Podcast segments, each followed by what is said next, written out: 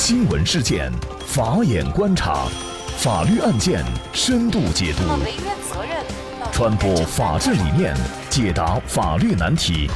请听个案说法。大家好，欢迎来到个案说法，我是方红。五月二十七号八点三十二分，山东省高级人民法院依法公开开庭审理于欢故意伤害上诉案。二零一六年四月，山东元大工贸负责人苏云霞和他的儿子于欢被十一名催债人限制人身自由，并受到了侮辱。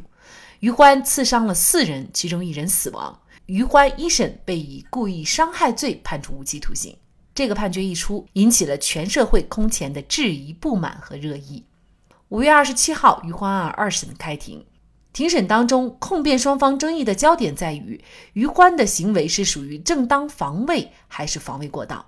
之前一审判决出来以后，那我们在讨论这个案件的时候呢，大家其实还不知道当时于欢用刀子刺人的详细情形，到底现场发生了一些什么？比如说，于欢是在什么情况下拿起了刀子刺向受害人？受害人对于欢是否进行了连续不断的暴力威胁？于欢又在什么情况下刺死了杜志浩？等等，这样的一些情况，我们都不得而知。但是昨天的庭审不仅用三个小时还原了案件的事实，而且还进行了微博的同步直播，所有的细节、被害人陈述、于欢的供述、于欢母亲的证词、现场的监控视频等等，全部在网络上公开。这个公开的力度是让我这个做了多年政法口的记者也都有觉得有一些惊讶，因为他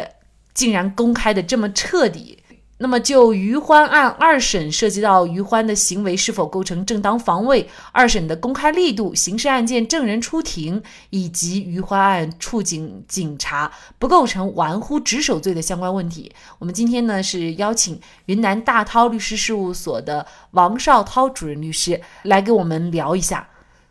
王律师你好，主持人好，大家好。刚才我们已经提到了，其实，在一审判决出来以后呢，我们也做了一些深度的解读。那么，大家如果感兴趣呢，可以关注我们的个案说法微信公众号，您输入关键词“乳母案”。乳母案，那就可以找到我们当时对于这个案件一审判决的深度的解读以及图文资料。应该说呢，在昨天的庭审哈，是从早上八点钟到十二点钟，嗯，山东省高级人民法院的官方微博“山东高法”一共是发布了四十四条微博，有图有文还有视频。应该说，这样的公开力度是非常罕见的，已经让我们感觉到我们每一个人都是旁听者。而且离庭审的现场从来都没有这么近、这么快。像于欢的这个案件，整个庭审的细节全部直播的情况，我之前呢倒是也没有看过有这样的情况出现哈。那么作为王律师、法律人，你怎么看这次呃庭审的公开呢？当然了，在说这个问题之前呢，可能很多老百姓会觉得，你说这个审判公开是不是离我们太遥远了，也太专业了，和咱们每一个普通的老百姓又有什么关系呢？作为一个普通的老百姓来说，像在这个案子当中这样进行公开，而且证人出庭作证，好像这个也不就是我们的司法都是这样的吗？这不是非常正常的吗？但如果对我们的刑事案件的庭审有所了解的听众，他就会得出一个结论：事实上，像山东高院对这个案件的这种庭审的方式，实际是非常，就像刚才主持人讲的，是非常罕见的。那么，所谓的这种公开，其实它只是一个表面的现象。而真正的本质的东西是什么呢？本质的东西就是以审判为中心，或者叫庭审的实质化，也就是不要走过场了，真正的通过法庭的审理来查清事实，来做出判断，来做出判决，其实是回归到这么一个这个位置上来。呃，你怎么看出这个案件？有什么亮点或者有什么进步，我们必须知道我们的常态是什么。我们的常态首先一个就是我们的刑事案件呀和民事案件不一样。民事案件其实仅仅是关系到大家的权利义务，而我们在民事案件的审理当中，往往就必须要证人出庭。如果没有证人出庭，是不能你比如说你写一个材料，调查一个取一个材料，是不能作为庭审来证据来使用的。但是我们的刑事案件却恰恰相反，也就是说，关乎到公民生命、自由、财产那么严重的刑事案件。我们往往是就是通过书面的证人证言就可以进行定案了，就可以进行判决一个人有罪无罪，甚至于剥夺他的生命，这就是我们的一个常态。为什么我们就经常会有这种冤假错案？比如说前些年，也包括现在非常引起人们关注的这些冤假错案，怎么造成的？其实我们的证人不能到庭出庭作证。不能够在法庭上真正的去表达他的所见所闻，这才是一个最根本的一个问题。所以我经常说，证人不出庭作证，实际是一个我们刑事司法的一个漏洞。原来的常态就是这么一个常态。那么第二个常态是什么呢？第二个常态就是像这些刑事案件的二审，普遍都是书面审，根本不会开庭的。而这样本案当中。不仅开庭了，而且还证人出庭作证了，这就是一个真正的庭审的实质化了，没有走过场了，所以他的进步就在这里。但是像这这个本案当中这种余欢这个案子，它是按照正常的程序，或者说，呃，事事实上是一个制度的机制的一个一个进步，导致必须要通过这种庭审的实质化吗？实际上它不是，其实是因为这个案件的汹涌的舆论，导致这个全社会上上下下都在关注，是推到这一步的。而我们今后实际上，呃，要做到的就是要把这种呃以审判为中心、庭审实质化，真正有通过一种制度的保障，把这种庭审不要变成一个走过场。那么要做到这一点，首先就是要进行分离。因为我们大家知道，我们的法院就是大量的这种刑事案件，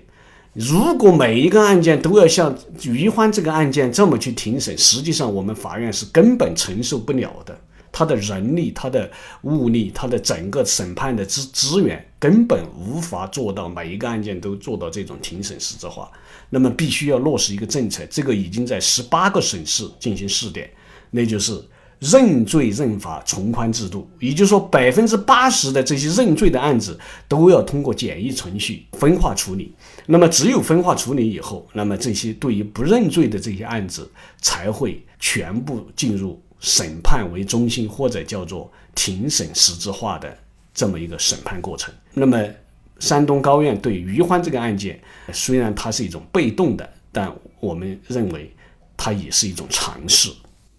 呃，应该说他这样的一次尝试呢，从目前来看。做的算是比较成功了哈，因为毕竟这个直接的这种现场的，比如说辩护人，还包括诉讼代理人、公诉人等等，他们的这些现场的整个的言辞，包括监控录像，全部展现在网络上，供所有的人。当然了，不仅仅包括中国上网的人，也包括国外的人一起来看。那么这样呢，就是我们每一个人都成为。监督者，我们应该说，他这样的一次尝试是一次非常有益的尝试。这个可能也是跳出了余欢案本身，让我们所讨论的正当防卫和防卫过当的这样的一个纠结，更让我们关注司法的公开公正，以公开促公正，以公开促公平，使司法真正的在阳光下进行。最高检它有个意图，就是要用这样的一个典型案子。典型案件做到一个全民普法，也就是我们的这些民间借贷，什么是合法的，什么是违法的，如何去维护自己的这个债权，在面临着不法侵害的时候，是否有权进行正当防卫？什么是正当防卫？什么是防卫过当？什么又是纯粹的故意伤害？通过于欢这个案件，可以说做到了全民普法的这么一个呃效果。嗯，呃，另外呢，其实我们大家都知道，法院的审判呢是解决所有社会矛盾的最后的一道防护墙。这就使法院审判的公开、公平、公正显得尤为重要，尤其是一些冤假错案。那么，如果是的相对比较来说比较重要的案件，都以这样的一种形式公开，我相信这样的一些冤假错案呢，一定会避免。其实。我们回到本案当中涉及到的两个主要的，可能大家比较关心的问题哈，一个呢就是关于警察出警的问题，因为最近呢最高检答记者问，那么他们呢就最终认定这样的警察出警的这个情况呢，它是不构成玩忽职守罪的。聊城市冠县纪委监察局呢已经对相关处警民警做出了党政纪的处分，但是呢并不涉嫌犯罪。那么就这样的一个认定结果，王律师你怎么看？呃，我认为这种认定是比较客观的。客观在哪儿呢？客观在于我们的处境，警察到现场以后，他并不是说打了一句招呼，说要账可以，但是不要打架，然后就起身离开，就不再管这个事情。他不是这么回事。那么他出来以后是干什么呢？第一个，他是要找报警人，因为你报的警，那么他就要有一个对接。究竟是什么情况下发生了什么情况需要报警？他需要核实这个情况。第二个，那么他马上就进行了向值班的警察要求进行增援。那么这些事实是怎哪儿来的呢？就是他们之间的那个对话的录音，通过庭审已经查明，确确实实有这么一个录音，那就说明我们的警察在这里面他没有玩忽职守的行为，但是。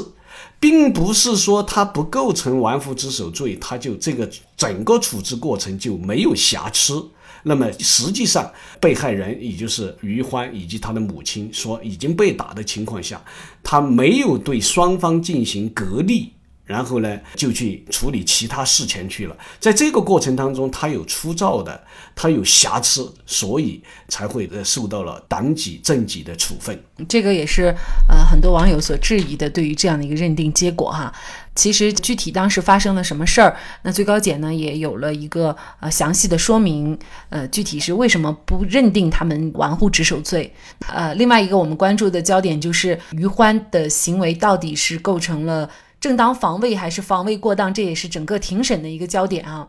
因为昨天的这个庭审呢，他公布了很多之前我们不了解的一些案件的细节，比如说于欢拿刀子的时间，对方是否对于欢进行了暴力威胁，还有被害人之间，也就是对于欢实施了一些暴力威胁、催债的这些人，他们之间之前还有串供的行为，而且呢，他们当天是饮了酒的，还有呢，关于。当地检察院的一个检察人员和催债的人之间，也就是被害人杜志浩之间呢，他是有亲戚关系的。这样的一些细节的首次披露，那也让我们对于欢的行为到底是正当防卫还是防卫过当，可能会有一个更清晰的认识。我先说是属于正当防卫还是防卫过当的问题。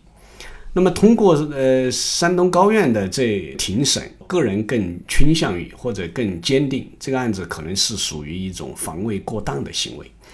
那么要认定他是属于正当防卫、防卫过当还是故意伤害，首先要排除一种情况，就是与欢是否属于无限防卫的性质。那么也就是说，他无论这个后果造成什么样的后果，他都一概不承担法律责任。那么是在什么情况下？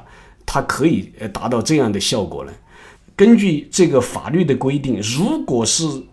这个被害人正在面临着行凶、杀人、抢劫、强奸、绑架以及其他严重危及危及到人身安全的这种暴力犯罪的时候，无论造成什么样的伤害后果，它都不属于防卫过当，而是属于正当防卫。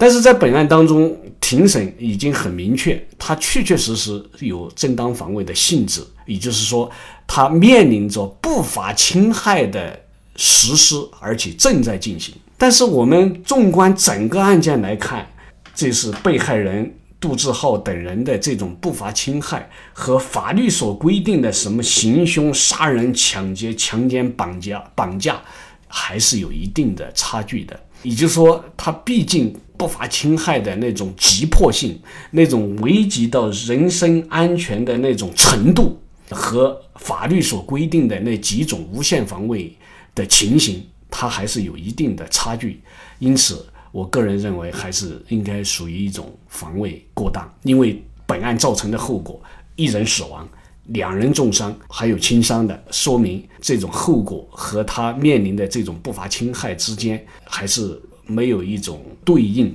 或者说对等的这种情况，所以我认为还是属于应该属于一种防卫过当，这是一个情况。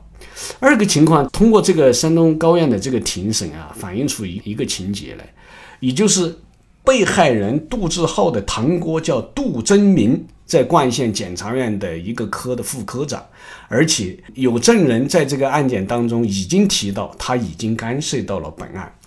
而这个冠县检察院在这个案件当中起一个什么作用呢？其实它是起到一个承上启下的作用，也就是说，它是一个对案件进行分立的这么一个作用。如果冠县人民检察院认为这个案件应该在无期徒刑以下来处罚，那么他就直接县级检察院管辖，然后由县级人民法院来作出判决。那么，如果他认为这个案子可能在无期徒刑以上来处罚，那么他就要移送到呃聊城市检察院，然后由聊城市中级人民法院来审理这种无期徒刑以上的案件。